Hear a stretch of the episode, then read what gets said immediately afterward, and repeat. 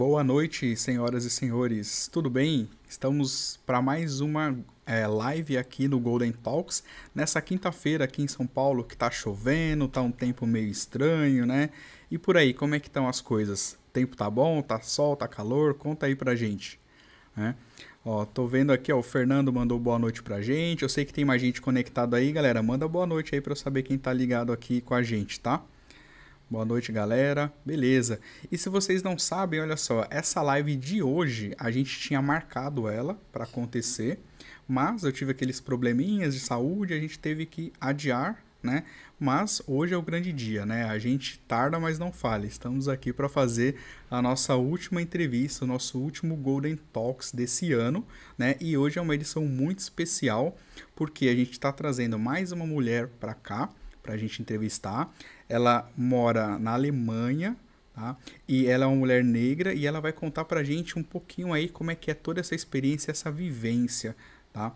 De como que é ser mulher na área de TI, de como que é morar fora, como é que é ganhar em euro. Inclusive, se você não sabe, a gente vai falar também que ela tem um livro que ela escreveu, um e-book, contando um pouquinho sobre isso.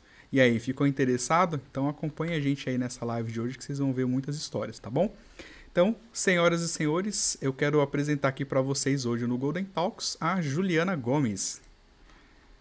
Oi, Juliana. Olá. Olá, pessoal. Boa noite. Olá, Gilson. Boa noite. Boa noite aí para você, para os nossos ouvintes. E legal, show. Estou ansiosa para começar. Boa noite a todos. Boa noite, Juliana. E aí, você tá bem? Como é que tá aí onde você tá hoje o tempo, em Campinas? Bem, muito bem, obrigada. Na verdade, eu meio que fugi da Alemanha, né? Fugi do lockdown, que lá tá meio severa a coisa, hum. fugi dos menos 5 uh, ah, graus do inverno uh, rigoroso na Alemanha e fugi aqui para Campinas, onde temos os maravilhosos 30 graus. Hoje um pouco nublado, mas ainda muito bom. Boa, Valeu. que legal, que legal. E olha só, vocês viram que eu falei em Campinas, isso mesmo. Ela tá aqui no Brasil esses dias, então estamos no mesmo fuso horário, né? Mas conta pra gente aí, Juliana, o que, que você está fazendo hoje? Uhum, legal. Um, como o Gilson já adiantou, eu sou DBA Oracle, minha formação toda, toda baseada em TI, e atualmente eu trabalho numa empresa do setor automotivo, a Bosch, só que eu sou sediada na, na cidade de Stuttgart, na Alemanha. Stuttgart fica na, na, no estado de Baden-Württemberg, é bem ao sul, é perto de Munique. As pessoas não conhecem muito Stuttgart porque é uma cidade pequenininha, tem 600 mil habitantes, mas é perto de Munique. Acredito que Munique o pessoal já, já conhece melhor. Um, o que eu faço na Bosch hoje, atualmente eu sou a team leader de um, de um grupo não, relativamente pequeno, de oito pessoas, um, duas pessoas em Singapura, duas pessoas um, na, uh, na Alemanha e o resto na Índia onde nós fazemos as operações uh, relativas ao, ao, cargo mesmo, né, de operacionais de Golden Gate, né, que é instalação, configuração, patching, e o que é forte uh, nos últimos tempos é a parte de consultoria ao cliente, né, porque às vezes eles vêm com requests, eles não sabem bem uh, o que querem, então também é parte do nosso trabalho explicar para o cliente, explicar o, entender o uso de caso dele, para o que, que ele quer usar Golden Gate, replicação, e oferecer o melhor caminho para ele. Muito bom, olha só. Então, além de tudo isso, você é uma especialista em Golden Gate. Que legal, hein? Exatamente. Uh, comecei como DBA Oracle lá na IBM, onde foi o meu primeiro emprego, isso em 2006, isso, como DBA Oracle. E um, é, ao longo do caminho aí você vai tendo contatos com outros produtos, né? Aí você mexe uhum. um pouquinho com High Availability, aí você mexe um pouquinho com Data Guard, aí do nada surgiu a demanda, ah, vamos trabalhar com replicação de dados. Hum. E surgiu a oportunidade na IBM de começar com a parte de Golden Gate. Uh, o que me atrai bastante nessa área é que você não fica só uh, restrito a esse mundinho, a gente consegue expandir para Big Data, por exemplo, aí você tem que puxar um pouco mais de knowledge, um pouco para Hadoop, um pouco para Elasticsearch, um pouquinho para HDFS, e é isso que eu acho legal da Golden Gate. A gente sim faz replicação de dados, mas meio que te puxa, sabe, para você uh, aprender outras coisas em outras, em outras áreas também. E hum. migração de dados, assim, usando aquela near real down, um, uh, near zero downtime strategy do Golden Gate, né, quando a gente migra dados sem, uh, sem downtime para o cliente, também é uma coisa que a gente faz bastante na, na empresa que eu estou trabalhando. Boa, muito bom. Já deu para ver aí também que seu inglês está bem afiado, hein? New Zero Downtime Strategy, muito bom. A gente vai falar um pouquinho mais sobre pois isso. Pois é. Tá. Beleza. até desculpe os termos em inglês, gente, porque assim, eu uso inglês o ano todo hum. e alemão. Aí eu chego aqui no Brasil, aí usa português. Então, às vezes, o cérebro fica um pouco mais orientado para uma língua do que para outra. Até peço desculpa para os ouvintes, mas se tiver dúvida, manda aí no chat. Beleza, isso aí, isso aí, mas sem problema, pode ficar à vontade. Beleza? Valeu. Ó, estamos vendo que o pessoal chegou aqui, mandando boa noite também, ó, o Léo. A Érica Vivian Martins mandando boa noite, boa noite. Boa noite. Roberto Júnior. O Diego Pesqueira, ele já mandou aqui, ó. Boa noite, Juliana.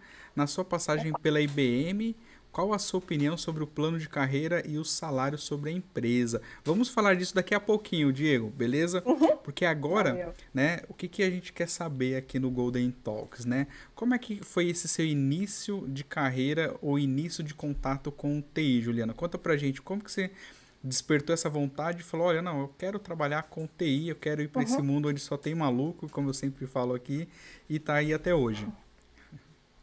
Certo. Quem me incentivou na realidade a entrar no mundo de TI foi meu pai. Eu ganhei um hum. Pentium poderosíssimo 486 na época, isso lá quando eu tinha uns 14 anos. E eu me interessei por aquilo, eu queria montar e desmontar.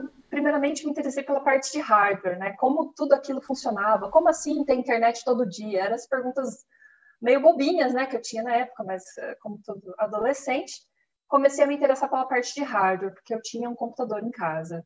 Um, depois me interessei pela formação técnica em, em TI, e aí onde eu fiz o colégio técnico, onde fazia meio período colégio colegial mesmo, primeiro, segundo, terceiro, e o outro meio período tinha os tópicos relacionados um, à informática como um todo, hardware, software, programação e etc.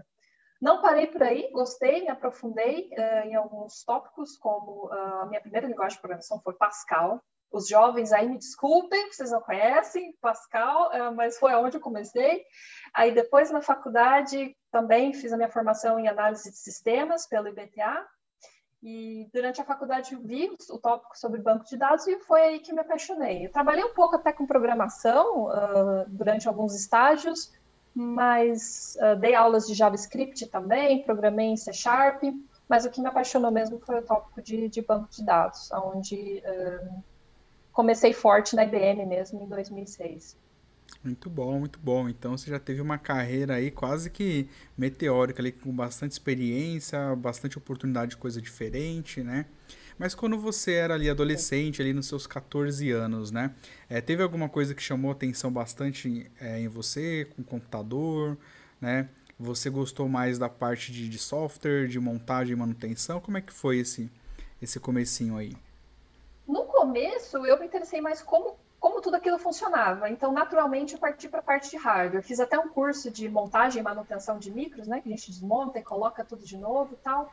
Mas eu te digo que não foi aquilo que me apaixonou, assim. Eu não me vi fazendo aquilo por muitos anos também, né? Se seria uma carreira rentável para frente. Foi, foi muito nisso que eu pensei. Se seria rentável, se teria bastante mercado de trabalho, porque eu gosto de um diferencial. É, assim, é só de olhar para mim, você já, já, sabe, nossa, trabalho em TI, mulher, negra, não sei o quê.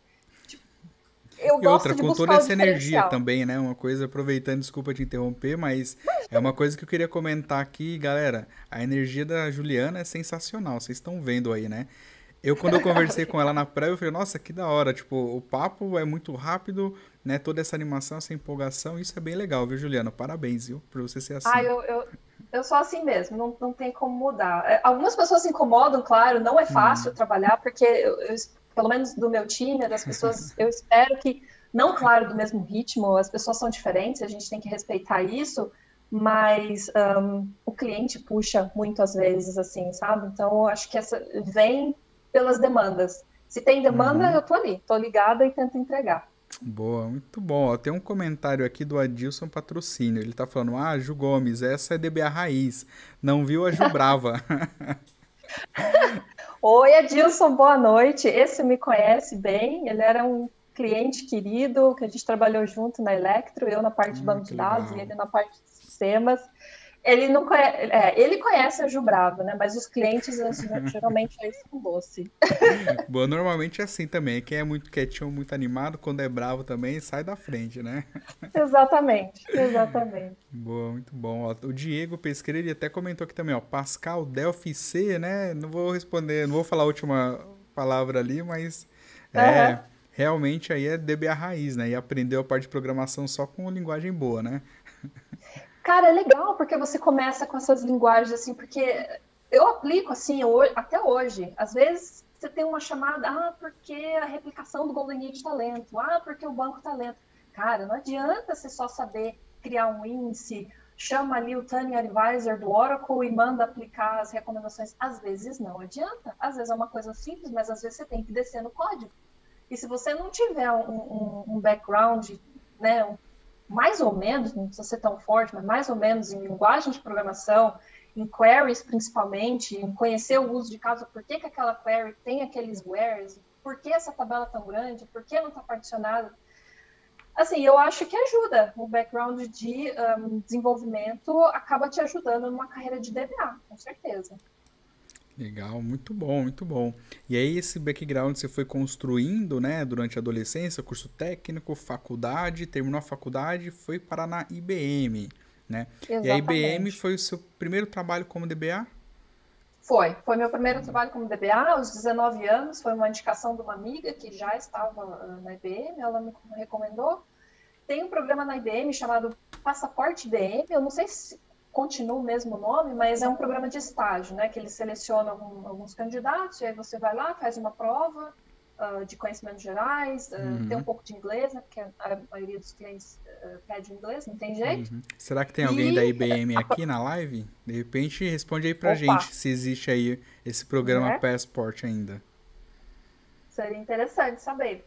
E a prova, você já conhece a IBM ali na hora da prova, porque é aquela hum. coisa cronometrada, o pessoal que nem na, na escola, tipo, o professor fica lá na. Uh, o professor não, o pessoal de RH fica lá na frente, cronometrando o tempo da prova e acabou, acabou essa entrega e fica sabendo o resultado nos outros dias. Foi assim que eu entrei como estagiária e um, aí eu fui efetivada na parte de, de banco de dados. Muito bom.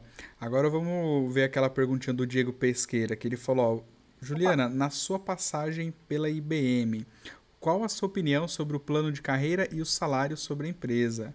Essa é uma pergunta que ela é polêmica às vezes, viu? Mas conta eu pra gente como foi a sua experiência.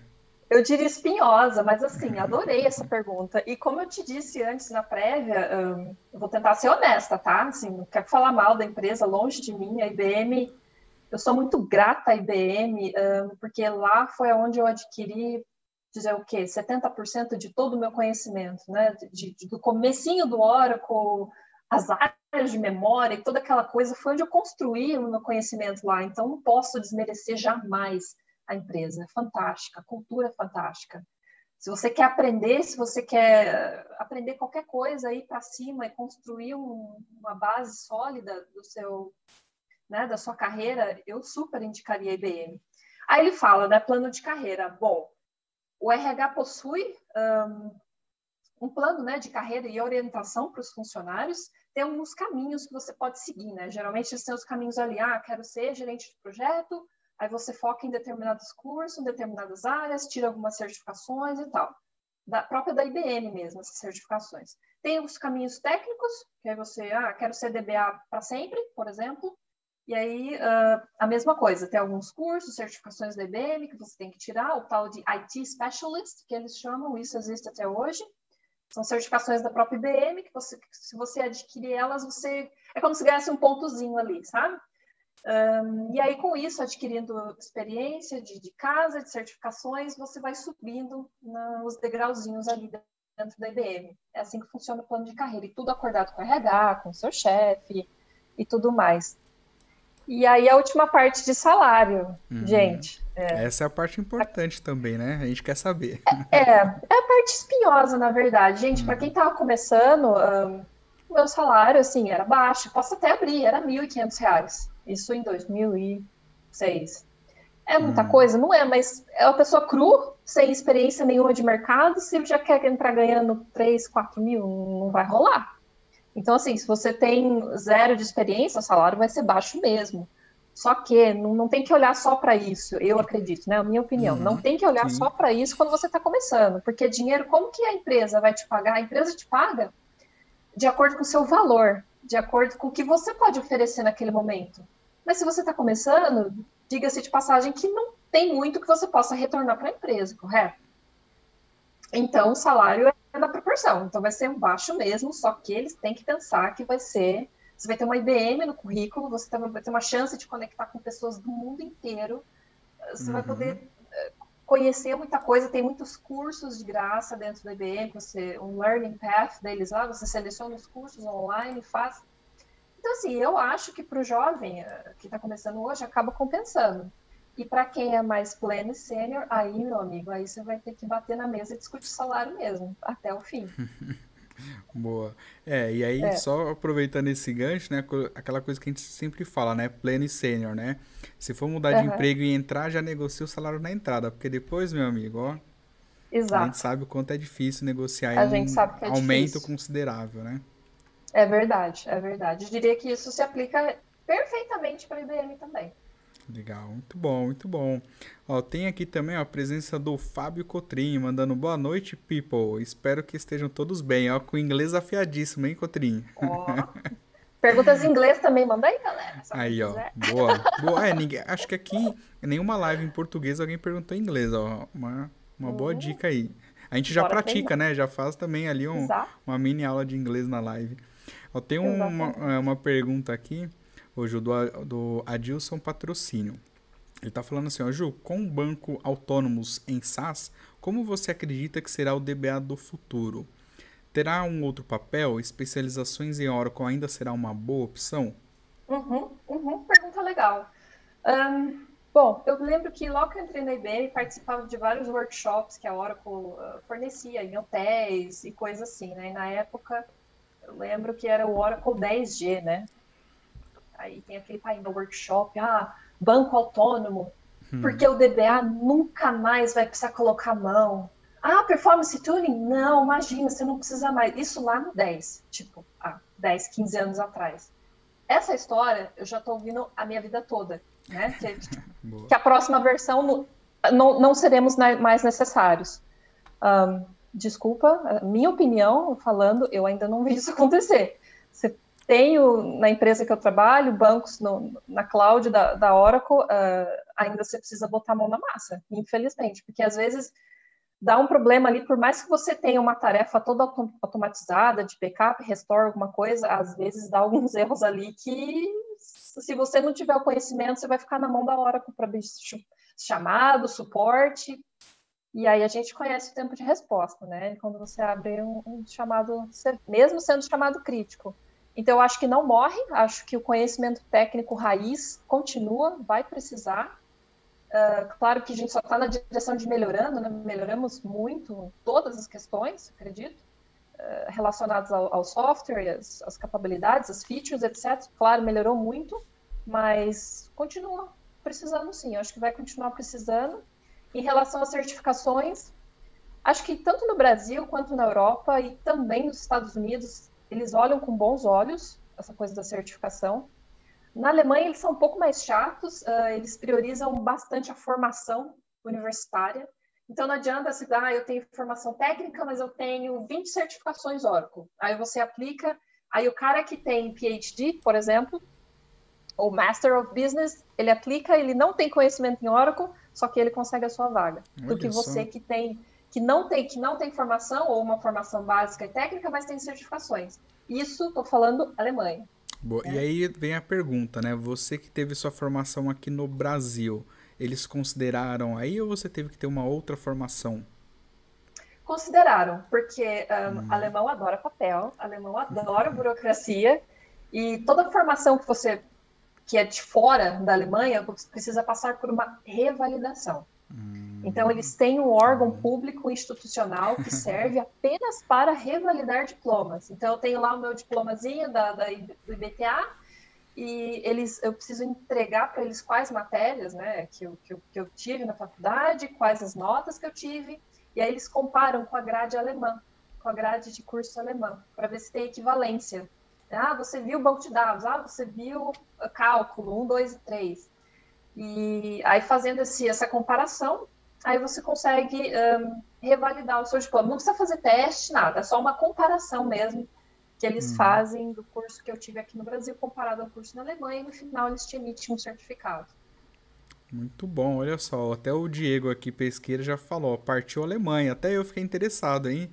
Então Bora. a gente já tá meio caminho andado, né? Se tiver com o inglês afiado, pronto, é só esperar uma vaga, né, Juliana? Se tiver alemão, melhor ainda. ah. Uh, mas inglês, só com inglês dá para começar. É, eu falo pro pessoal, quando eu me candidatei a, a, a, vaga na Bosch em 2013, aqui mesmo no Brasil, estava na minha, no meu job description, né, na, na vaga, desejável alemão. Uhum. Tipo, Malemar português, né? Malemar inglês, a gente tem direito, os caras querem alemão, como assim? É, eu vou pagar um micão aqui já, viu? Vou pagar um micão. Opa, é, eu trabalhei numa empresa que ela, anos, anos atrás, que ela era alemã. E aí eu falei um uhum. bom tempo com o pessoal da Alemanha. E eu lembro que até uhum. hoje eu escrevi no Notepad algumas coisas, né? E aí eu ficava todo dia lá com o pessoal, né? Wie geht es Ihnen? Wie heißen Sie? Eu não sei o, o sotaque, mas ficava brincando. Aí eu ensinava umas frases em português, né? Uhum. E aí o alemão perguntava em português, eu respondia em alemão. Era, era engraçado. Ah, mas, eu não sei nada, eu... não sei nada. Já faz tempo. Eu pago já. até hoje também. Eu pago até hoje também. Assim, eu tô aprendendo, não sou fluente em alemão. Inglês, ok, mas alemão com nível intermediário e mico eu pago todo dia. Gente, não tem jeito. Você quer aprender uma língua? Vai para cima, vai pra rua, conversa com as pessoas. Você vai pagar mico, vai falar errado, não tem problema. Porque se você não pratica, não tem como não se desenvolver, não desenvolve. Então, se ficar com vergonhinha, não sei o que, ficar com o pé atrás, não vai dar certo. Então, tanto isso serve tanto para inglês ou qualquer outra língua. Se quiser desenvolver, vai pagar mico, não tem jeito, eu pago até hoje. Boa. Muito bem, muito bem. Legal. Ó, uma outra perguntinha aqui, ó, legal, da Érica. Ela tá falando assim, ó, como é o mercado aí para mulheres? Ó, a Érica ficou interessada, hein, Érica? Opa! mercado para mulheres. Eu diria que não tem distinção, não. Uh, como eu disse, hum. o alemão preza muito pela formação universitária, se é forte, se você tem uma base sólida. Se eu concordo com isso, não muito, porque, claro que, é, é importante o canudo, mas já vi pessoas sem canudo e que manjam demais daquele assunto, tem um super experts no assunto, então não gosto de, de, uh, dessa variável com que eles trabalham, mas não tem como mudar, beleza. Um, distinção de feminino e masculino não tem muito isso, não, não, não enxergo. Um, até a questão de racismo também, é uma coisa que sempre me perguntam, né? ah, tem racista na Alemanha e tal. Gente, nunca passei por isso. Tenho amigos na Alemanha também. Esse é um, um ponto mesmo, viu? Sim, sim. Tenho amigos na Alemanha, negros também, ou estrangeiro, que hum. na verdade cai tudo no mesmo balaio, né? Cor de pele, ou se é estrangeiro ou não. Nunca passei por isso. Um, na realidade, já passei por aqui no Brasil, uh, em lojas, geralmente lojas de grife, né? Que você vai, ah, quer comprar um negocinho legal, aí a seguradora te olha assim, cima embaixo, te, só, te segue pela loja e tal, se você vai roubar alguma coisa. Hum. Então, eu já passei aqui no Brasil, mas nunca passei na Alemanha, é, ainda bem.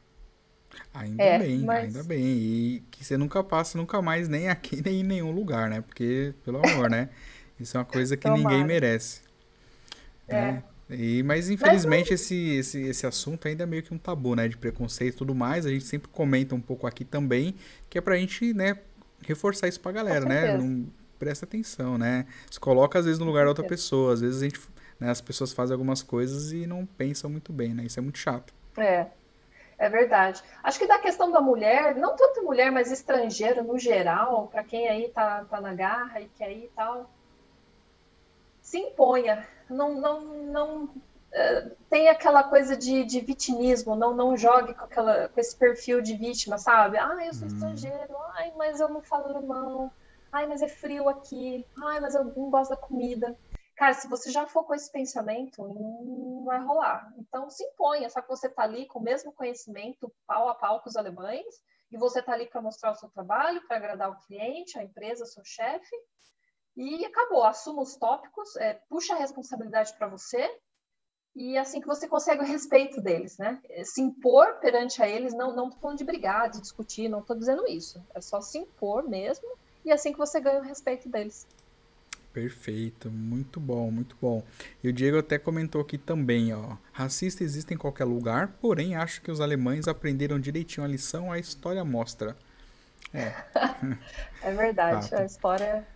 E toda essa sua história legal que você está contando pra gente, né, é, Juliana? É, você escreveu um livro também contando um pouquinho, né? Se as pessoas quiserem aí é, ir para Alemanha e para Europa, né? Você colocou um pouquinho e registrou tudo nesse livro bem bacana que eu li boa parte dele. Inclusive, uhum. Érica, você que está interessada, olha só, hein? Vale a pena dar uma olhada nesse livro, né? Vale a pena, sim. Ele está publicado na Amazon uh, do Brasil. Estou traduzindo ele para inglês agora, porque tem. Traduzindo ele para inglês agora. Opa, foi eu aqui, desculpa. Ah, não, pode imagina, ir, eu parei porque eu, eu escutei o eco, aí eu, eu parei por causa disso. Um, tem uma demanda grande de indianos querendo fazer esse fluxo migratório da Ásia para a Europa, então estou terminando a tradução dele para inglês, mas o título é Que tal ganhar em euros? Um, o pessoal eh, me fala até hoje que a capa não é condizente com o tópico. Gente, eu concordo, mas a capa eu coloquei que era para chamar atenção mesmo. Né? O pessoal fala, ah, coloca uma, uma figura da Alemanha, alguma coisa assim. Eu falei, não, eu quero colocar grana mesmo, porque quem está interessado, esse é o caminho.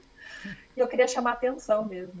Boa, muito bom. E ó, se você ficou curioso e quer saber é, como comprar e, e, adquirir esse livro da Juliana, né? Não é caro não, viu, galera? Dá uma olhada na descrição aqui do vídeo, que está aqui embaixo. Vocês vão ver na descrição. E lá tem um link, tá? Para você ver esse livro dela aí. É bem legal, tem bastante coisa legal. E uma coisa que eu gostei bastante é a forma que ela colocou, bem, bem, bem como se estivesse batendo papo mesmo com uma pessoa e ela explicando, né? O que, que você tem que fazer, alguns, algumas coisas tem que ficar esperto, né? Na hora de você pensar aí em mudar para um outro país, aí para Europa, né? E, né? Exatamente. O principal que é o, o nome do livro, né? O nome do livro é Que Tal Ganhar em Euros, que é justamente o que a Exatamente. gente colocou na chamada do É Hoje, né? Quem viu aí agora sabe por quê.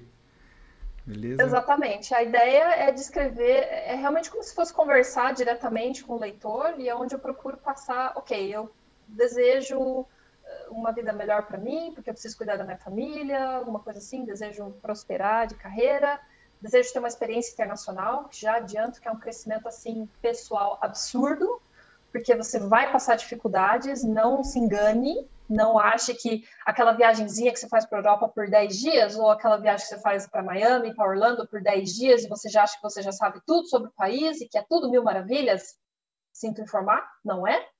Todo lugar tem seus problemas, nunca é, é diferente quando você mora e é diferente quando você vai visitar. Então tem os seus pontos negativos também e é aquela coisa da balança, né? O que cada um tem a sua balança pessoal e se serve para você, vai fundo. Então o livro é, é nessa direção, é um, o que você tem que fazer, começar do zero, um passo a passo. Qual tipo de visto que você precisa adquirir, um, qual tipo de órgão que você precisa entrar em contato, que é geralmente a embaixada da Alemanha aqui no Brasil, fica lá em São Paulo. Então é um passo a passo. Então fica aí o convite para quem estiver interessado. Isso aí, muito bom. Então, de novo, se você quer ver um pouco mais sobre o livro, tem até, eu vou dar um spoiler ali, tem até uma introdução que dá para você ler. Então, vai lá na Amazon, no link que está aqui, abre lá e confere. Beleza? É, tô vendo aqui, ó, o Rodrigo Martins, ho, ho, ho, é isso aí, ó, estamos aí já no ritmo de Natal, né, galera? Então, Natal. a gente já tô aqui com o novo figurino de Natal, Chapeuzinho. Né? E é isso aí, ó. Uma semana pro Natal. E vocês compraram os presentes já de todo mundo? Você comprou, Juliana? O seu presen os presentes já que você vai dar de Natal? Eu trago tudo da Alemanha mesmo. Ah. Então aqui já, já foi o, o, Natal, como se diz, uh, adiantado. Eu já trago tudo na mala e já distribuo para todo mundo. Que oportunidade que eu perdi, hein? Olha, se eu tivesse pensado, eu já ia pedir para você trazer aí um PS5, um iPhone 12. Né? um whisky, eu, um eu trago whisky, eu trago bebida, trago, porque é mais barato lá fora, né? Uma, hum. uma loucura de, de, de, muito mais barato. Uh, trago de tudo. O ano que vem fica à vontade. Boa, eu vou lembrar disso, viu? Tá registrado aqui na live. Opa! aproveitar que agora né, o dólar aqui no Brasil tá um absurdo, não dá pra gente comprar mais nada, né? Tem que aproveitar uhum. os amiguinhos que vêm de fora para trazer umas coisas pra gente. Tranquilo. Beleza. Ah, o Diego comentou outra coisa que falou: Juliana, na sua opinião, essa pergunta é boa, hein? Quem são os melhores profissionais de TI? Indianos, brasileiros ou outros? E agora? Sem se é, comprometer. Agora pegou, hein? Sem se comprometer. Pois é. Eu acho que cada cultura ela traz um pouco daquilo que eles podem oferecer de melhor. O que eu gosto muito nos indianos é que uh, é a parte operacional deles, né? Na Bosch a gente separa o, uh, o design, build and run. Uhum. Então, geralmente em, na Europa ou aqui na, na, América Latina, a gente fica com a parte de design, né, de criação e de uhum. construção, uhum. e o run que, é, que com os indianos, que é a parte geralmente que as pessoas, que as empresas contratam para eles é mais a parte operacional mesmo. Acho que eles são bons nisso. Tem os indianos que se destacam e que a gente tenta manter, reter os talentos, porque tem uns que são realmente maravilhosos. Mas uh, se eu né, se tivesse uma arma apontada para a cabeça, eu tivesse que decidir, eu ainda ficaria com a nossa, com a nossa cultura aqui, né? Porque eu acho que o nosso engajamento com o cliente, essa coisa de tentar né, vender e puxar o cliente para o nosso lado, eu acho que isso o brasileiro faz muito forte. Né? O nosso jogo de cintura e tal, eu acho que isso ajuda muito. Porque o estereotipo que alemão é frio é mesmo, é, é verdade, então eu ainda ficaria com, com a nossa cultura, por causa desse aspecto. Boa, muito bem. É isso aí, galera. O pessoal da América Latina e do Brasil vai dominar a Europa, Estados Unidos, Austrália, Nova Zelândia. Vamos dominar Demorou. tudo, hein? China, Trazer Japão. Trazer os serviços tudo para cá. Trazer tudo para cá os serviços e, e, e, bora lá. Latinoamérica, na empresa que eu tô agora, é a hum. queridinha da vez, viu? Acredito ou não. Oh, é a queridinha da vez. Uh, a moeda ajuda muito, né? Nesse cenário econômico atual, a moeda ajuda muito. quando você tem os seus serviços direcionados operacional para a Índia, tem aquela parte né, que é boa, que eles entregam, mas às vezes a qualidade de, chega a desejar. E uhum. com o câmbio desfavorável, infelizmente, para o real, isso é uma vantagem para as empresas. Então, a maioria dos serviços operacionais que temos hoje, seja com o cloud, seja com administração de sistemas Windows, Linux, banco de dados, há uma tendência de trazer os serviços para a Latinoamérica no momento, por Muito causa da, da, qualificação dos funcionários e por causa uh, da moeda. Muito bom e que venha bastante, que venha muito Golden Gate também, estamos aqui para isso. Exatamente, estou com duas posições abertas. Se quiser também se cadastrar, vai no meu perfil ali do LinkedIn e, ah, e uh, se candidate. Então aproveita, então conta um pouquinho mais aí para a galera que está assistindo, que se quiser uhum. é, se candidatar para essa vaga, né? Só repete de novo. Então tem duas vagas aí já em abertas. Exato. Para trabalhar Exato. onde, como, qual cliente. Só dar um resuminho então para a galera. Claro, sem problemas. Um, Estamos com um grupo pequeno agora, né, de, como eu disse, de oito pessoas, e a, a previsão para o ano que vem é expandir né, a gama de serviços. Como eu disse, a gente trabalha com foco em Golden Gate, em replicação de banco de dados. Temos replicações entre bancos Oracle, temos replicações também de bancos Oracle para outros bancos de dados, tipo MS SQL. E no terceiro nicho, temos replicação de banco Oracle para Big Data. E é muito difícil achar esse profissional no mercado. Um, e como eu não estou dando conta dos projetos já esse ano, que já foram difíceis, carregar praticamente sozinha, e com os projetos previstos para o ano que vem, então estamos precisando de duas pessoas. Um, a vaga seria para Bosch Campinas. Claro que tem toda a questão do, do home office, né, que, que sempre está uh, tá em aberto. Um, a gente pede o conhecimento, seria um DBA pleno, um DBA Oracle pleno, porque não adianta ter conhecimento de Golden Gate se você não tem conhecimento de banco de dados, precisa, né? Porque às vezes, a ah, replicação tá lenta, Putz, você vai ver o replicar que está aplicando uma query horrível, sem índice, sem nada, então a gente pede que seja um DBA pleno, Oracle, com conhecimento em Golden Gate, seria bom, seria ótimo, mas, devido à escassez desse recurso, desse profissional, se você fosse somente um DBA Oracle, por favor, se candidate também. Não tem problema. Uhum. É isso aí, muito bom. O Golden Gate BR aqui ajudando a galera no Golden Talks até arrumar emprego, hein? Boa, galera. Opa, demorou. Legal. 2021, novos, novos, novos rumos, né? Boa. Quem quiser mandar o currículo, pode mandar no seu LinkedIn? Isso. Uh, eu publiquei no meu LinkedIn uh, o link né, da vaga, então você vai cair direto na página da empresa onde você pode se aplicar. Então é só ir lá no meu perfil, Juliana Gomes, uh, no LinkedIn, publicações, aí você vai achar o link com a descrição da vaga. Show. Obrigada pela oportunidade, Gilson, de poder uh, né, ajudar a galera, né? Se, se alguém aí. tiver afim aí. Beleza, não, eu que agradeço. E aproveitando, galera, eu acho que agora a gente merecia um like, né? Você tá gostando do vídeo aí? Se tiver, ó, já deixa o seu like aí pra gente. Se você não é inscrito no canal, se inscreve e se não ativou o sininho, ativa para vocês saberem aí os, é, qual, qual, quais vão ser os próximos vídeos que a gente vai publicar. E ó, vou avisar que ano que vem tem muita coisa legal. Então, aproveita aí, se inscreve, dá like e ativa o sininho, beleza? Tô vendo aqui, ó, a Erika comentou, a América Latina vai dominar o mundo. É isso aí, vamos dominar tudo, gente. e, pra ó, cima. o José Valdésio fez um comentário bem legal, ó. O jogo de cintura do brasileiro é bem visto na maioria dos países fora. A questão de não ficar preso ao playbook e resolver quando precisa é um diferencial. E às vezes uma dor de cabeça para eles. É isso aí. O brasileiro é muito Exatamente. versátil, né?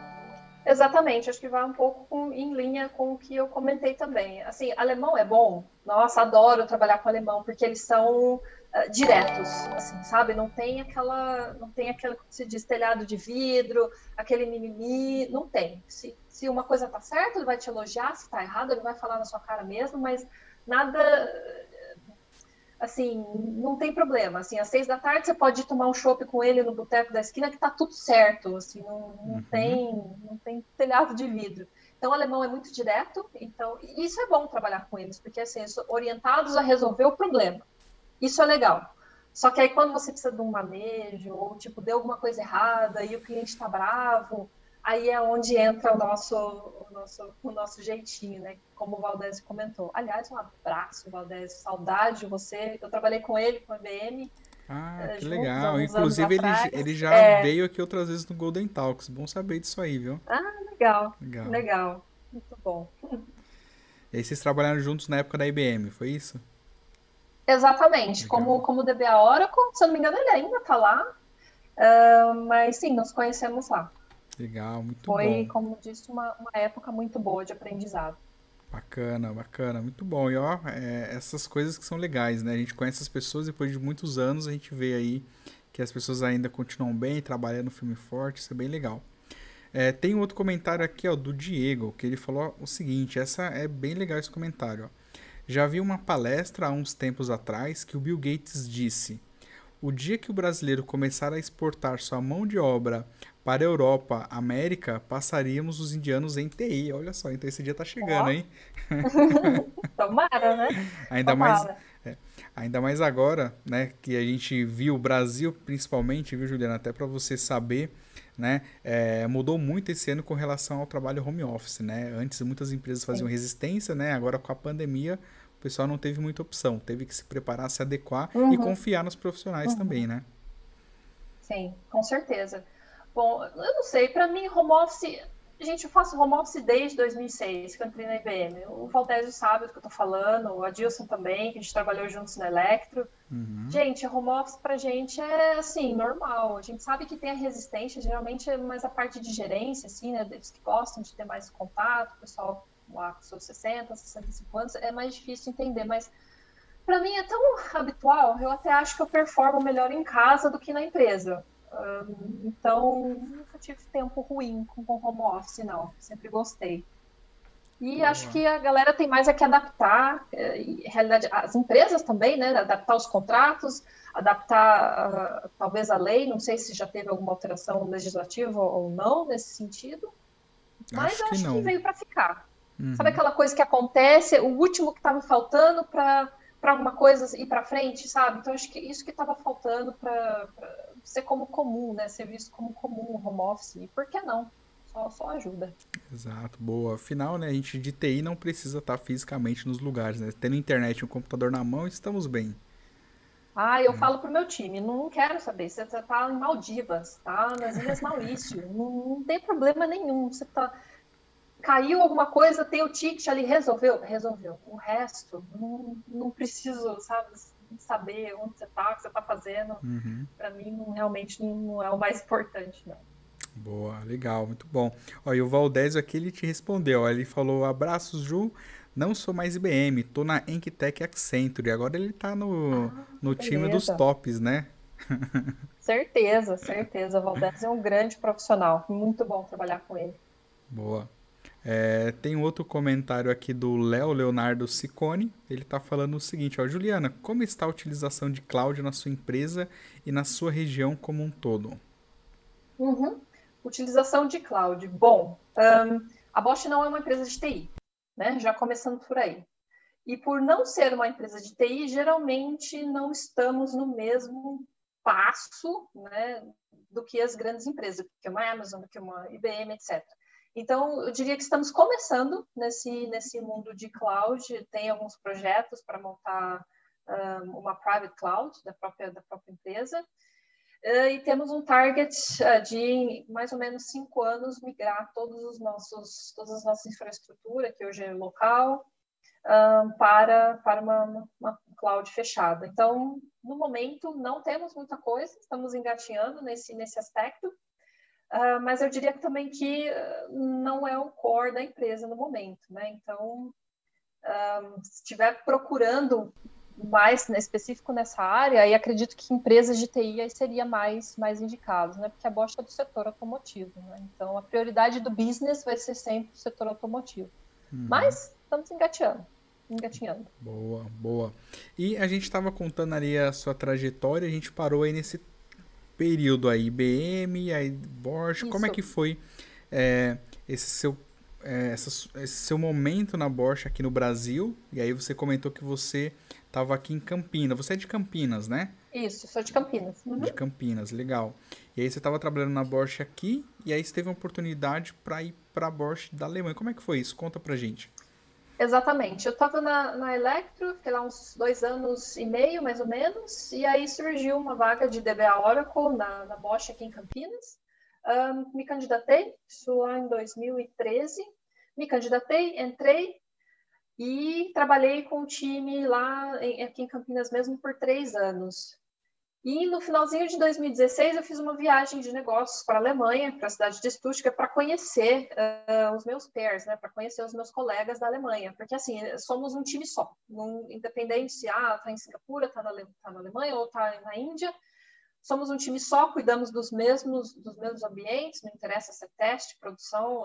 Na IBM eles gostam de separar, não sei hoje, mas na minha época eram times de teste, times de produção. Na Bosch é tudo junto, tudo misturado. Um, então, fiz uma viagem de negócios para a Alemanha para conhecer os meus chefes, para conhecer os meus colegas, participar de um workshop lá. E foi onde surgiu a oportunidade. Né? Tinha uma vaga já em aberto, então eu me apliquei para uma posição interna dentro da Bosch mesmo. Gostei da cidade, conversei com o meu chefe, ele achou que casaria, que seria um, um fit legal. Falei, não, beleza, vamos, vamos encarar. Não achei que ia ser tão difícil como foi, uh, não estou falando da, da, do trabalho em si, mas um, de adaptação. Esse é outro ponto positivo dos brasileiros também, eu acho que a gente se adapta fácil. Claro que vai de pessoa para pessoa. Tem gente que uhum. não consegue se adaptar, ah, porque não tem arroz e feijão, sei lá. Eu escuto todo tipo de reclamação dos brasileiros lá na, lá na Alemanha, mas acho que, no geral, somos um povo que se adapta fácil, mas uh, se paga. Né? Acho que a experiência, o crescimento profissional, pessoal, no fim do dia se paga. E aí, então, eu entrei nesse time da Alemanha em 2016, como DBA Oracle mesmo, para fazer ali as, as rotininhas operacionais, ah, backup, restore, ver problema de performance. E um belo dia, em 2017, eu recebi um ticket de um cliente da parte de automotiva, porque eles estavam comprando um ambiente Big Data, eh, Data com Kafka. E aí me surgiu uh, o ticket, ele perguntando assim, tem como eu transferir dados desse banco Oracle nosso aqui da linha de produção para o meu Kafka? Porque a gente quer tirar uns relatórios e tal, ter mais uh, business insight e tal. Eu falei, não tem, porque até então não tínhamos mesmo serviço, não existia. No, o Golden Gate a gente não tinha nem a licença e tal, só tinha, tinha licença Enterprise e não existia até então. Eu falei, não temos, mas você me dá um tempo? Você me dá uns seis meses? Eu vou correr atrás disso aí e eu vou ver para você o que a gente pode fazer. Aí aquela coisa, faz POC, faz, chama Oracle, coloca todo mundo numa mesa, pega um banco de teste e tal, e, e para cima. Aí, dois, no final de 2017, aí começamos a conectar plantas eh, no mundo. Começamos com uma planta piloto em Madrid, e aí depois aos pouquinhos expandindo em alguns bancos na Alemanha, em Portugal, na China, Brasil. E aí, de um banquinho conectando, mandando dados para o Kafka, hoje são 68 bancos. Nossa, então, bastante. Foi um, um crescimento legal. exponencial bem legal, isso só de replicação de dados para Big Data. Né? Não estou considerando ainda as migrações sem disponibilidade e as migrações entre bancos não Oracle também. Então, hoje cresceu bastante. Ou seja, de um ticket, tipo, você tem o serviço sim ou não, que, que, cresceu tanto, né? Inclusive gerou até contratação de pessoas. Então, quando eu falo pessoal que vai para fora, de você chamar a responsabilidade para você, é disso que eu estou dizendo. Porque seria diferente se eu tivesse dito, ah, então, não tem, e a gente não tem plano de ter. Tipo, ele ia ficar eu insatisfeito, tinha fechado a porta ali na hora, né? Exatamente, é uma porta que você fecha, mas ao invés disso, fala, cara, hoje eu não tenho, mas me dá um tempo para eu investigar e correr atrás e quem sabe a gente cria um serviço disso aí uhum. e deu certo.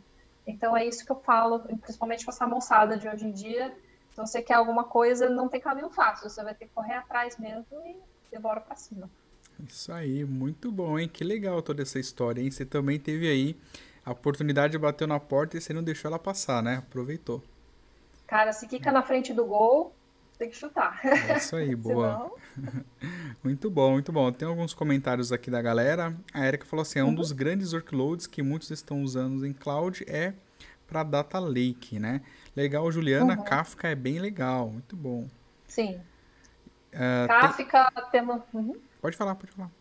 Que mais Kafka não não, não só Kafka, esse ano cresceu muito Solas, como eu comentei na, na prévia também, o pessoal conectando de Solas, porque Solas é legal, porque você coloca tudo ali no, no, no Data Lake Solas e dali você pode um, criar uh, Java Message Systems, né, que é aquelas uh, conexões em Java e mandar mensagens para outros lugares. Então eles têm uma tendência, pelo menos que eu vejo na minha empresa, a tendência de colocar tudo num, num, num Solas e dali você jogar para outros cantos. Então, crescemos bastante em Solas, um, também em Public Cloud, mas o Kafka, por exemplo, tem alguns clientes que eles não querem ter o Kafka deles dentro da empresa em si, eles preferem uh, pagar um, um, um, Azure ou um, AWS, AWS na Public Cloud e eles compram um servidor compartilhado de Kafka lá e aí eu só preciso tirar esses dados então, no Oracle e mandar para o Kafka no Public Cloud. E tudo isso bem facinho de configurar via Golden Gate. Eu digo que Golden Gate é fácil de você aprender, mas você tem que tomar cuidado com o que você faz. Ah, boa. Porque... Isso aí, me ajuda aí, Juliana. Eu sempre falo para a galera que Golden Gate é um Lego, né? Então, do mesmo é. ponto que ele é versátil para você fazer um monte de coisa, você também, Sim. se não tomar cuidado, vai fazer um monte de coisa errada. Gente, é fácil. Se tiver interesse, aprende, porque tem escassez no mercado para isso, uh, não só com Oracle Database, mas também com Golden Gate. Tem, tem mercado, as pessoas não conhecem muito, até porque acho que é um produto caro, né? A licença não ajuda muito, mas é super um plus, assim, né? Que você pode ter no uhum. seu currículo. Eu acho uma ferramenta fácil de, de aprender e tal, mas é só tomar cuidadinho, né? Não replicar de teste para produção e tal, aquelas coisas. Boa. verificar se tem transação aberta. Antes de sair é, matando então os extracts. ajuda, nossa, nem me fale. Boa. Uh, tem um comentário aqui ó, do José Valdésio sobre cloud que a gente estava falando. Ó, ele colocou: Acho uhum. que todo mundo que atua em clientes e empresas que não são de TI enfrentam resistência para levá-los à cloud. Esses tempos escutei Sim. de um cliente que o CIO né, nem considera a cloud como opção. Olha só. Olha que coisa. É. é eu acho esse conceito de, de cloud também, pelo, pelo, que você conversa com as pessoas, parece que cada empresa eles desenvolve, tem o próprio conhecimento deles do que é cloud e como uhum. eles vão implementar aquilo. Então é difícil você ter um conceito generalizado do, do que é, o que para que serve. Eu acredito que cada empresa absorve esse conhecimento de uma forma e tenta aplicar da, da melhor forma possível. Mas ele está corretíssimo. O pessoal tem uma certa resistência porque infelizmente, às vezes eles vê TI como como um passivo, né? Como uma coisa que você tem que gastar dinheiro com. E que eu não concordo muito com essa visão, né? Mas é difícil, né? Mudar esse, esse mindset uhum. do pessoal. É uma realidade. É verdade, é verdade. Eu também, sobre isso aí, eu falo pra galera, quando você entende a ferramenta, o que ela pode fazer e tudo mais, aí você entende porque que ela é cara, né? Porque o pessoal, mais aqui no Brasil Exatamente. especificamente, o pessoal acha que Golden Gate é só pra migrar banco e para replicar dados sem alterar nada, sem mexer em nada, sem ter nenhuma customização, né? É e você é limitado para fazer um monte de TANI na ferramenta, parametrização uhum. que vai uhum. ajudar. Uhum. Enfim, e aí por aí vai, né? Exatamente. Mas... É uma ferramenta muito poderosa, né, Gilson? Muito poderosa, com inúmeras possibilidades, mas o pessoal não, às vezes não, não enxerga isso. Chega. Exato, exato. É, a Erika comentou aqui, o Golden Gate é só sei que nada sei. Cada vez que estudo tem mais opções. É, pois é. Ainda mais agora com Big Data, esse ano, mais do ano Gente. passado, né? Mas é, esse ano principalmente deu um boom aí de Golden Gate, né? Com integrações aí com Big Data.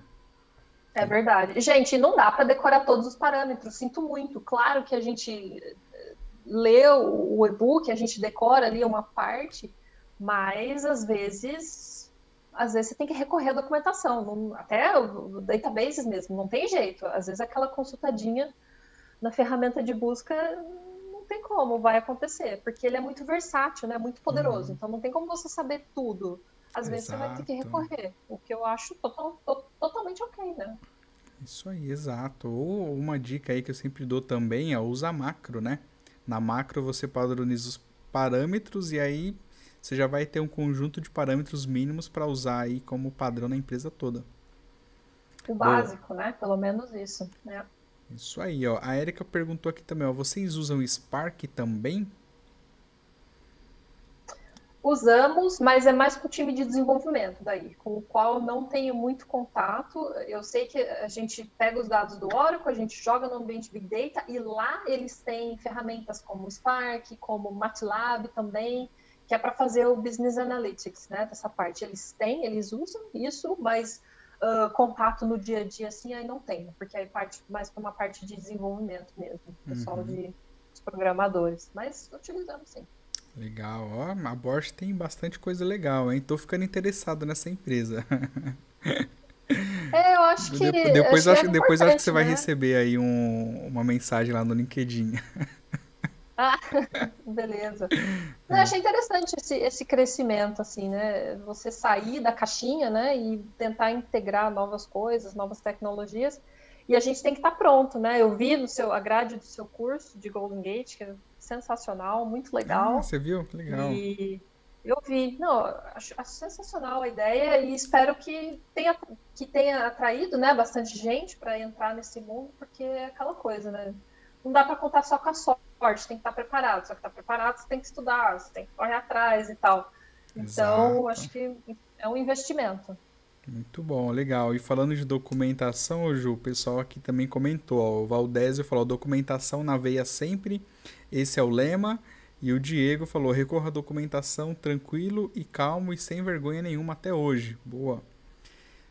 E tem uma Não pergunta é? aqui, ó, do Rodrigo Martins. Essa aqui já é um, uma pergunta bem legal também, que é o seguinte, ó, Juliana, já estão usando alguma automação para OGG e Oracle? Automação?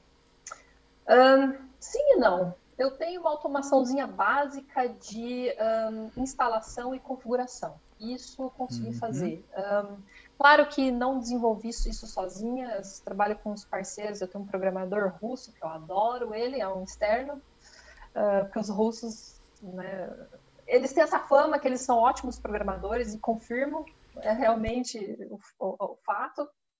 E conseguimos desenvolver um script que um, você só baixa o, tar ali, né? Só baixa o zip e aí você uh, faz o unzip, aí você instala algumas coisinhas, configura ali o manager, o extract, configura talvez uma wallet, bem basiquinho porque é complicado automatizar o Golden Gate como um todo, né? Porque cada banco tem a sua particularidade. Eu, eu, eu falo isso, falo, gente, não dá para fazer um script que vai fazer a migração tipo para tudo, porque às vezes você tem um banco que se comporta de uma forma, e, e aí os clientes me falam assim, ah, Juliana, eu quero replicar tudo, o banco inteiro. Eu falo, gente, não é assim.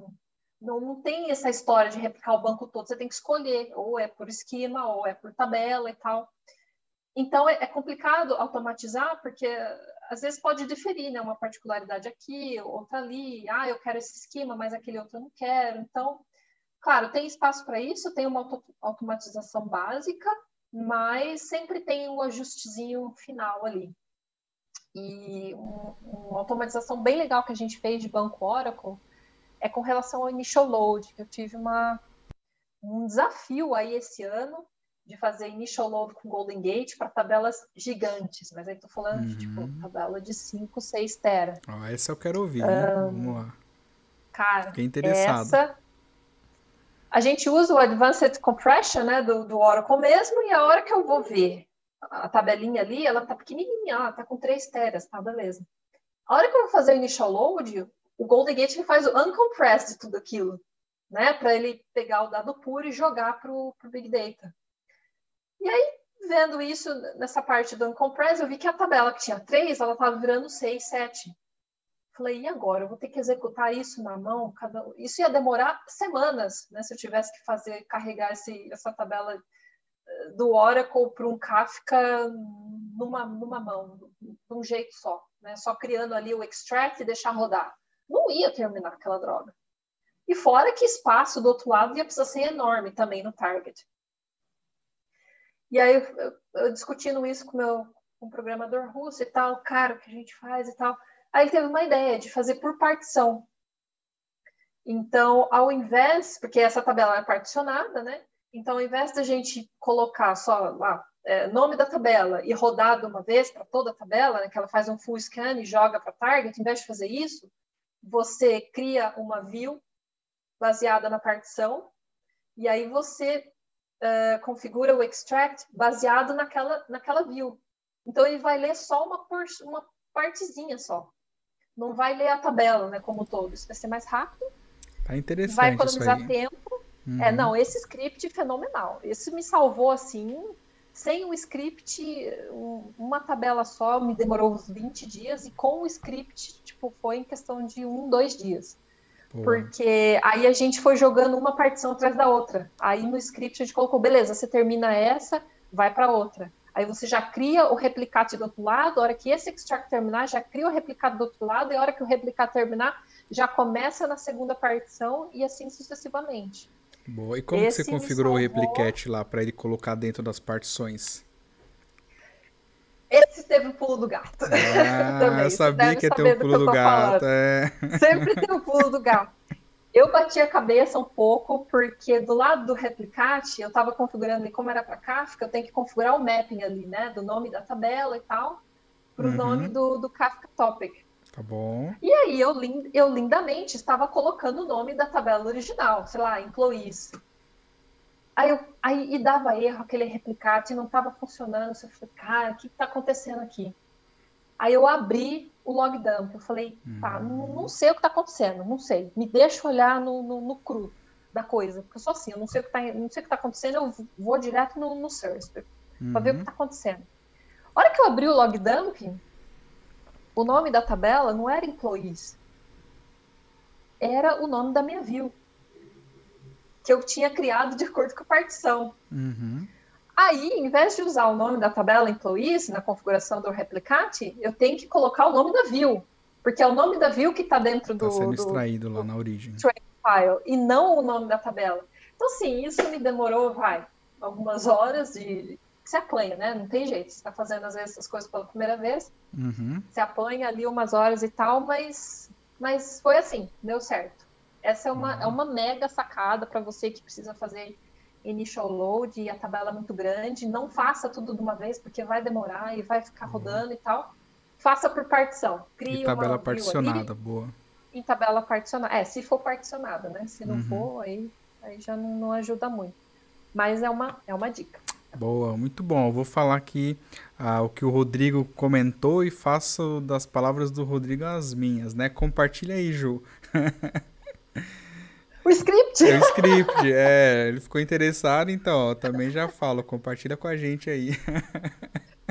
alguns pedacinhos acho que eu posso compartilhar. Beleza, eu passo o contato desse programador russo também, ó, que eu tenho umas ideias boas para trocar com ele. Show, show. Sabe que é caro, né? Programador russo não é muito barato, né? Mas Nossa. dependendo do cara que você pega, vale a pena. Viu? Vale eu vou fazer aquele jeitinho brasileiro, eu vou falar, então, você conhece a Juliana? Ó, minha brother, então, pra amizade, uh. né? Faz um desconto aí. Boa, boa, boa. É, agora, outra pergunta aqui do Rodrigo, né? Ele tá perguntando assim, e a parte de monitoração? Você usa monitor, né? O Golden Gate Monitor, ou os uhum, scripts? Uhum. O que, que vocês uhum. usam aí para monitorar o ambiente de Golden Gate? Certo. Boa pergunta. Um, bom, é tudo à parte, né? As licenças. Hum. Como esse serviço ele começou pequeno em 2017, eu não tinha como chegar para o meu gerente e falar, então, eu tenho um banco, uma POC, que está rodando, só que eu preciso monitorar ele, tá? E a licença para isso custa X milhares de euros. Eu não ia conseguir ter esse dinheiro de volta, porque o meu escopo era pequeno. Mas eu queria desenvolver o serviço meu, de qualquer jeito. O que eu fiz? Eu criei um script em Perl e anexei ele com Metric Extensions no OEM, no, no, uh, no Enterprise Manager. Então, eu, hoje eu monitoro os meus, as minhas replicações, extracts de Golden Gate, via um, esse script house-made mesmo, feito por mim. Eu só conecto ali, dou info all, vejo se está tudo rodando e se tiver alguma coisa fora ou com lag muito gigante, aí ele dispara um e-mail para minha caixa. Claro que isso foi para começar, assim, não vai né, ficar com ambientes sérios de produção com, com script assim. Um, a previsão é que com, é, vamos comprar a licença agora certinha do Golden Gate Monitor para o ano que vem, para a gente monitorar com mais robustez, né? Porque se eu tivesse ficado esperando esses X milhares de euros até agora, talvez o serviço não teria se desenvolvido. Então, às vezes você tem que trabalhar com o que você tem. Para falar uhum. para o cliente, não, ó, aqui a gente tem, está funcionando, e se você gostar, nos ajude com marketing e tal, que a gente possa crescer mais e justificar o, o né, para justificar o budget para comprar uma licença. E foi o que foi a vitória que a gente conseguiu então para o ano que vem, mais um, essa licença aí adicional, né? Porque com a Oracle, né, Show dá um passinho ali, você tem que pagar. exatamente, exatamente. Boa, muito exatamente. bom, muito bom. Então, galera, fica ligado aí, ó. Vocês que tem Golden Gate, ó, Golden Gate Monitor, tá? É uma tendência grande aí no mercado, é uma ferramenta bem legal, beleza? Legal. Beleza. Uh, ó, tem o Rai Lacerda aqui, aproveitando, mandando um abraço aí para você, Rai. Ele comentou o seguinte, ó, Zabbix mais Grafana, sucesso para monitorar. É disso você entende bem, né, Rai? É uma solução boa também. Exatamente. Já temos Grafana também, né, para monitorar ali toda a parte de, de, de hardware, de CPU, memória uhum. e tal. Um, e para o Golden Gate trabalha assim nessa, nessa solução caseira. Também é uma boa, né? É, como eu falei, começar pequeno. Se você não tem nada, você tem que começar pequeno e mostrar o seu valor. Aí a hora que você crescer, ter uma gama legal de cliente, uhum. aí você consegue justificar. Falei, gente, agora não dá mais para ficar com essa coisinha de, eh, de, de, de, script pequenininho, né? Precisamos crescer. Eu acho que é assim, da melhor forma que a gente consegue desenvolver um serviço, né? um produto. Boa, muito bom, muito bom. E só complementando aqui para o Rodrigo, é desse jeito que está implementado lá, Rodrigão aquelas implementações que a gente fez, tá usando os scripts aí com metrics para mandar mensagem pro OEM. Funciona é bom e não tem muito Funciona. custo. ah, é o jeito, é o jeito. É isso aí, bom, beleza.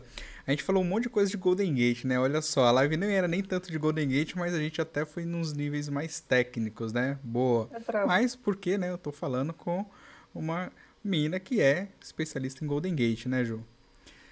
Beleza. Agora, Exatamente eu queria que você contasse um pouquinho mais pra gente, né? É, o, é, um pouco da sua experiência aí na Europa, né? O que, que você aprendeu nesse tempo?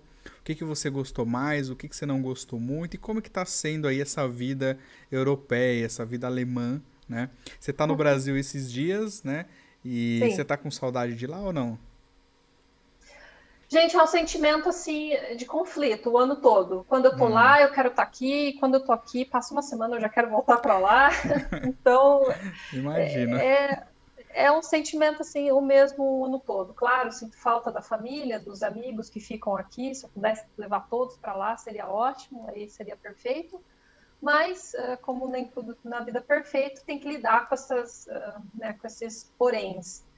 Um, como é a vida na Europa?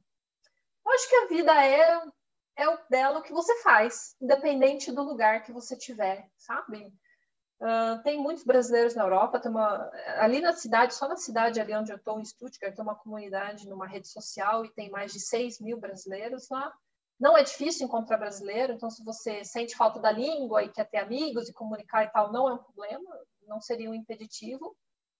Mas eu vejo muito que às vezes o pessoal se deixa abater por pequenas coisas, né? Como eu comentei com você, ah, tipo, a demanda de, de, frutas não é igual lá na Europa do que aqui, né? Lá na Alemanha, porque é um país frio, então ele tem que importar, muita coisa é importada, né? Principalmente essa parte de fruta, vegetal e tal. Aí o pessoal sente falta, ah, não tem, sei lá, não tem arroz, não feijão. Eu falei, gente, compra pela internet, vai ali na, na loja do português, na loja do russo, eles vendem, mercado asiático, tipo, se vira.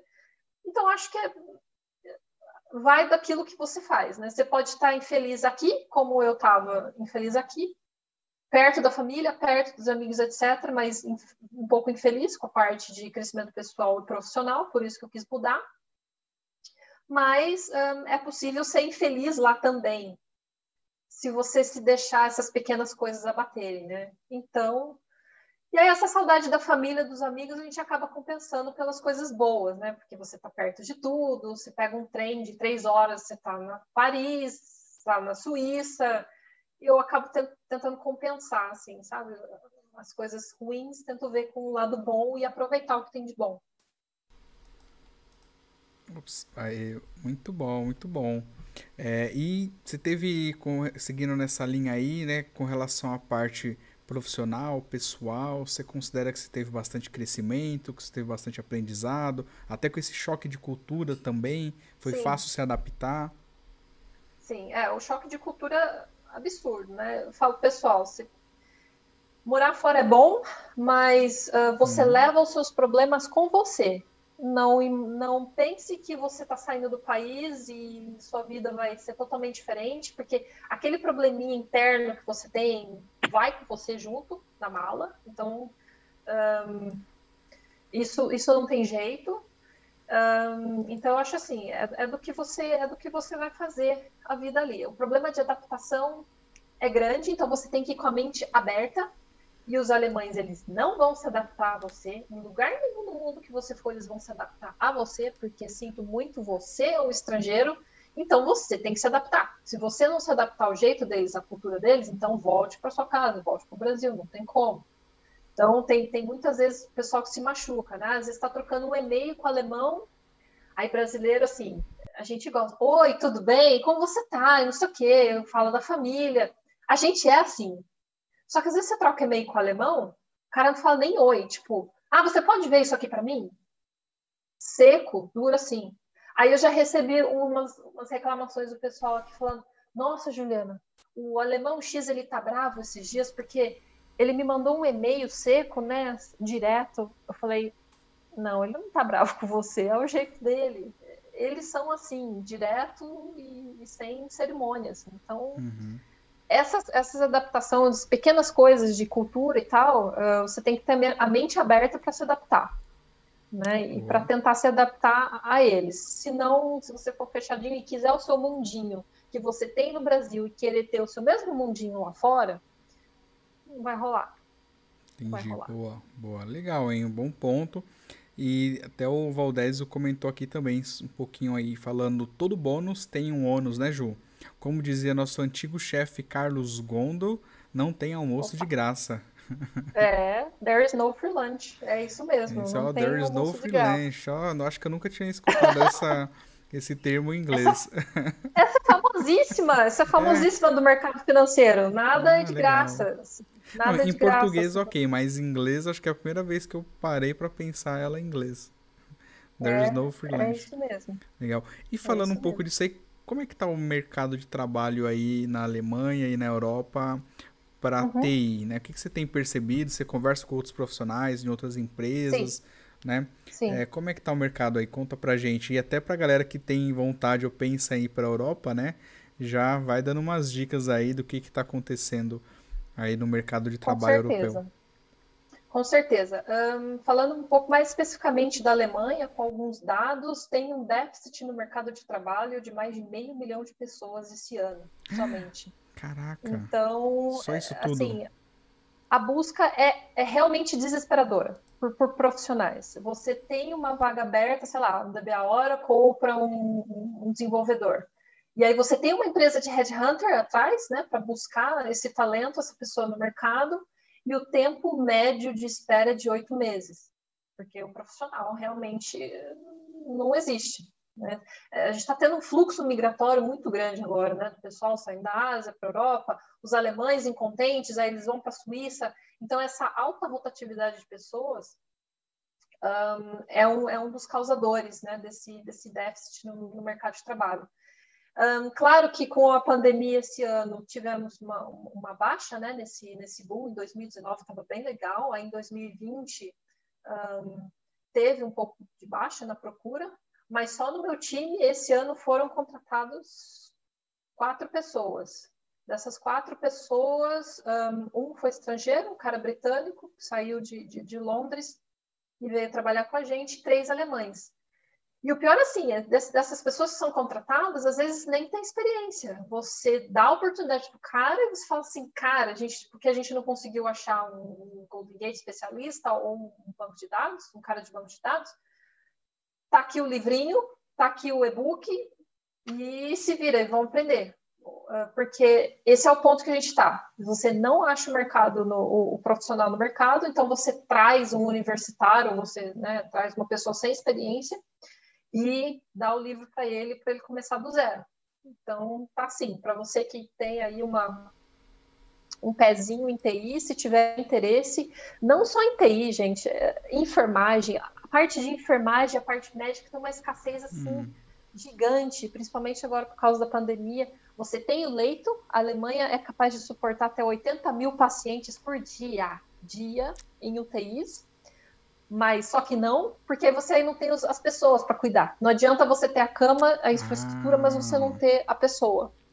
Então, então, os enfermeiros, eles. Tem infra, mas não tem gente para fazer a roda girar aí. Exato, para fazer, né? Porque o seu paciente está ali no leito, você, né? Ah, você tá. precisa cuidar e tal. Então, essa parte de enfermaria, até dermatologia, qualquer área médica e não só isso, até empregos mais, mais simples assim, né? Um contador ou um pessoal da área de humanas. Em todas as áreas tem déficit de pessoas.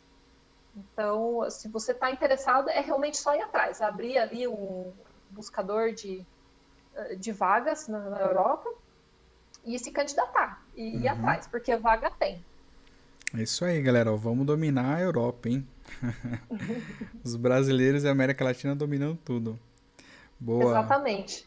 Muito bom. Bom, acho que um pouquinho mais sobre o mercado de trabalho, se eu puder, desculpa te, sim, sim, te, uh, te falar, te uh, interromper.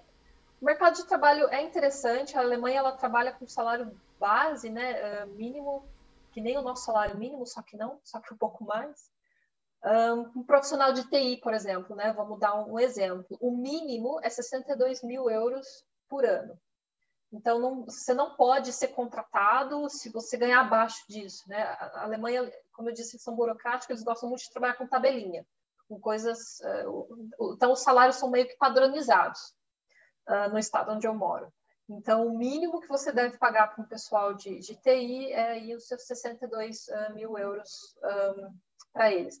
Para o pessoal, por exemplo, sei lá, um garçom, trabalha numa lanchonete, esses, esses esses empregos mais assim que não demandam uma carreira profissional, o salário base gira em torno de 30 mil euros por ano. Né? Aí você divide por 12 e aí é, faça as contas vocês mesmos. É, hum. é essa a, a, média salarial do pessoal de TI. Legal, muito bom, muito bom. Então, galera, se tiver afim de ir para a Europa, primeiro lê o livro da Juliana, para você entender um pouquinho mais, né? Se você não viu ainda ou está vendo a gente falar disso agora, a Juliana ela escreveu um e-book contando como que você pode fazer para ir para a Europa. E aqui na descrição do vídeo tem um link aí do livro, tá? Clica aí que você vai ver. E vale a pena, beleza? E vocês viram, né, galera? Eu falei para vocês, né? A Juliana tem uma energia sensacional, né? A gente tá aqui, ó, mais de uma hora, uma hora e quinze de live, falando aí É, a hora voa aqui, né? Eu sempre falo no Golden Talks que quando o papo é bom, a hora passa e a gente não vê, né? Verdade. Então, a gente já tá em mais de uma hora e quinze, um papo muito bom, tá? Se você tem mais perguntas para Juliana e se quiser saber um pouquinho mais aí sobre é, a trajetória dela, sobre como é trabalhar na Alemanha ou alguma dúvida, aproveita e manda aí pra gente comentar aqui, tá bom? E agora, Juliana, eu quero saber uma coisa muito curiosa, né? Qual que é o seu time do coração? Conta pra gente. Ou, primeiro, né? Você gosta de futebol? Olha, confesso que não acompanho, um, mas tem que ser, né? Bayern de Munique, né? Não tem, não, não, tem como ser outro. Quando eu morava em Campinas, era Ponte Pretana, Ponte Pretana Roxa, ah, ia em boa. estádio, tudo, acompanhava. Uh, mas aí eu mudei para lá e virou Bayern de Munique. Mas também não tem muita graça, né? Os caras, tipo, ganham tudo lá, salário, jogadores milionários, salário de, de estrela, e os caras ganham tudo quanto é campeonato, então fica até meio moroso, assim, né? Uhum. Mas gosto deles. Boa. Bayern de Munique. Boa, muito bom, muito bom. Já tá afetada lá pela Alemanha, né? Tá bom. Tem jeito. e com relação à bebida, conta pra gente aí, o que, que você gosta de beber, Juliana? Ah, cerveja, né? Cerveja alemã, não tem jeito. Sinto Nossa, muito cerveja aos, alemã. É, sinto muito aos adoradores de cerveja brasileira, gente, mas cerveja alemã, se você tiver a oportunidade de experimentar, acho que aqui no Brasil tem a Eisenbahn, se eu não me engano, é uma das, das, marcas que se encontra em supermercado normal. Uhum. É, se você tiver a oportunidade de experimentar, é muito boa. E, e a hora que você mesmo. vai para cerveja alemã é boa, e a hora que você compara com uma, sei lá, uma escola, uma brama, ai, sinto muito. É, acho que o trigo faz muita diferença né, no, no processo de, de, fabricação e fermentação deles, é sensacional. Então, cerveja alemã, e gosto também de um destilado vodka, vai, tem que ser russo. Ah.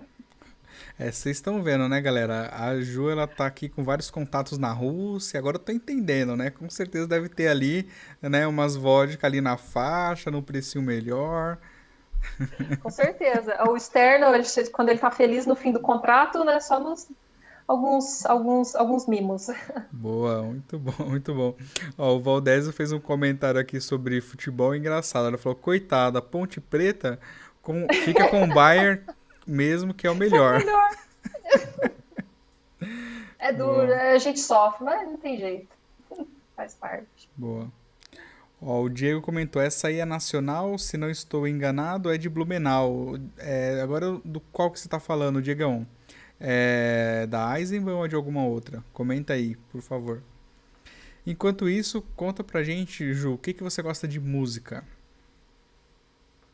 Cara, música no meu review daquele aplicativo de música teve de tudo. Pelo jeito, 2020 foi bem eclético e também uhum. saudoso. Acho que todo mundo teve essa vibe meio, meio saudosa, né? De escutar coisas dos anos 90, dos anos 80. Mas, via de regra, seria um hard rock mesmo, um heavy metal ali, com System Down. É do rock and roll também. É, na veia, não, não tem jeito. Ou um Limp Bizkit gosta também. Uhum. É isso aí. Muito bom, bacana, bacana. E agora aquela pergunta aí, que é a pergunta chave aí de todos os Golden Talks, né? Ô Ju, conta pra gente aí, o que, que é sucesso para Juliana Gomes? Sucesso. Eu acho que sucesso é, é bem pessoal de cada um, do que o que eu acho que é sucesso para mim pode não ser para você, mas eu acho que em termos gerais, ou pelo menos para mim, é um balanço, né, da minha vida pessoal, profissional e financeira. Eu gosto de tentar ter esses três pratinhos girando na mesma prioridade, porque não adianta nada ganhar muito e não ter tempo com a família, não ter tempo com os amigos e vice-versa. Então, sucesso para mim é quando eu consigo equalizar eles num, é, numa, numa, num equilíbrio, numa balança legal, né? De ter, ter tempo para ganhar dinheiro e ter tempo para curtir ele também. Então, e, e, como manter esses pratinhos rodando, tem uma, né, uma, uma filosofia Estudar, trabalhar, guardar seu dinheiro, investir e cuidar da família. Para mim, esses pontos é o que leva ou o que ajuda a você ter esse equilíbrio nesses pilares que eu comentei, porque não tem nada mais importante do que a saúde da sua família, dos seus familiares, não tem nada mais importante que o seu trabalho também, porque é ele que provê o que você precisa para o dia a dia, não tem nada mais importante que a sua saúde, só que para você chegar nisso tudo, você precisa ter um mindset ali de, eh, de guardar grana, de investir, de investir bem. Então é isso que eu, que eu foco para minha vida, né? Como, como um todo. Muito bom, ótima definição de sucesso, hein, Ju? Parabéns. Boa, espero que você muito esteja obrigada. tendo aí muito sucesso aí na sua vida e na sua carreira, tá?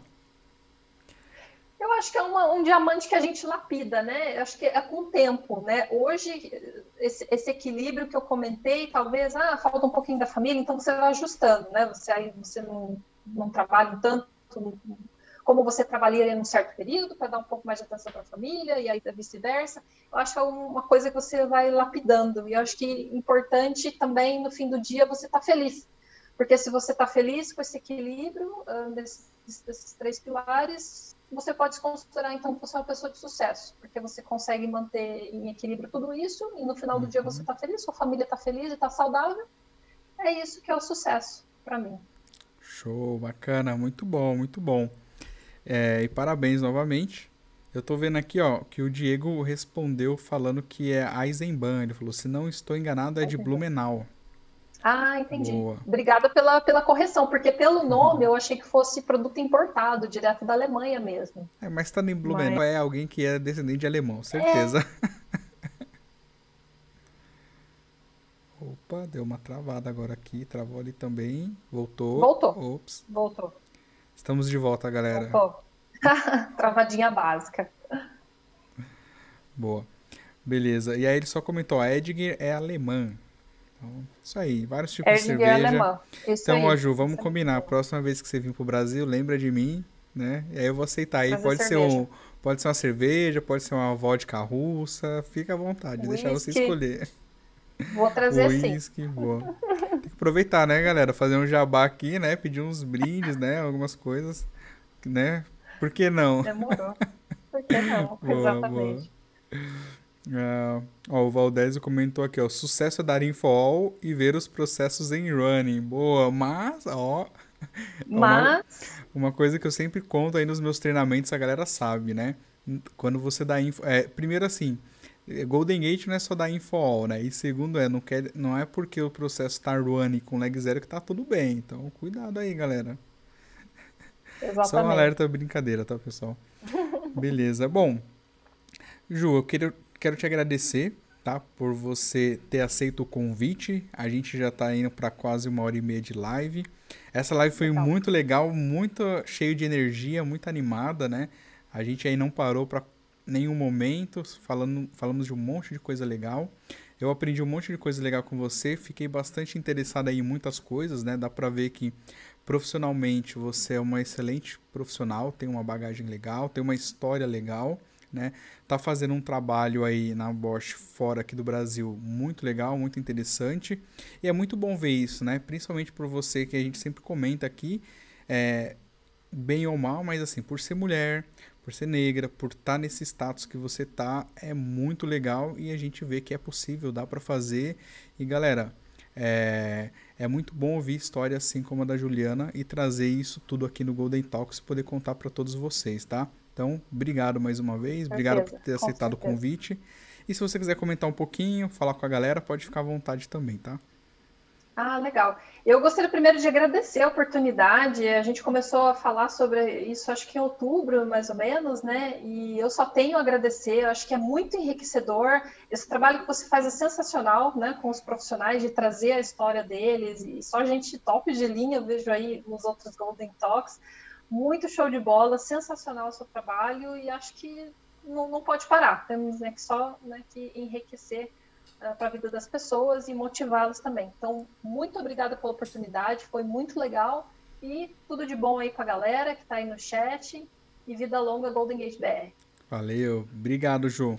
Obrigado Valeu. e de novo, né? O Golden Talks é acaba sendo legal e divertido assim, porque pessoas como você vêm, aceita e faz a nossa noite ser bem divertida, tá bom? Então, Show. obrigado Obrigada. mais uma vez. E pessoal, vou finalizar aqui como eu sempre faço, só vou dar uma dica rápida, que é a gente está chegando aí no Natal, então vamos aproveitar aí, né, esse ritmo de Natal. Se você tem um gorrinho aqui igual eu, ó, já coloca aí na cabeça para dar uma animada. né?